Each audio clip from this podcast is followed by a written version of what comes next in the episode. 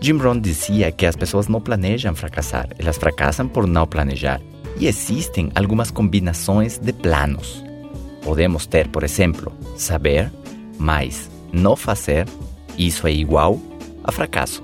Acontece com muitas pessoas que não avançam pelo conhecimento que lhes falta, e sim pelo que sabem, mas não conseguem aplicar, não conseguem executar. Por essa confusão dos seus horários e da sua dificuldade para serem produtivos.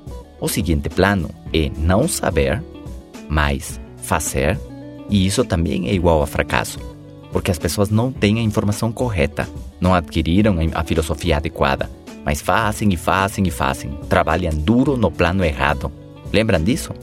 Trabalhar duro para chegar mais rápido no lugar equivocado? Por não saber, você acaba escolhendo uma atividade que paga pouco, que não te permite servir a muitos clientes, nem se desenvolver para agregar valor ao mercado. Pode te manter por décadas num nível de escassez econômica.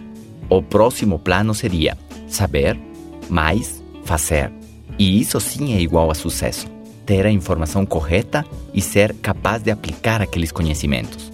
Mas também podemos ter o seguinte plano: não saber, mais aprender, mais fazer, mais persistir, mais melhorar, igual a sucesso.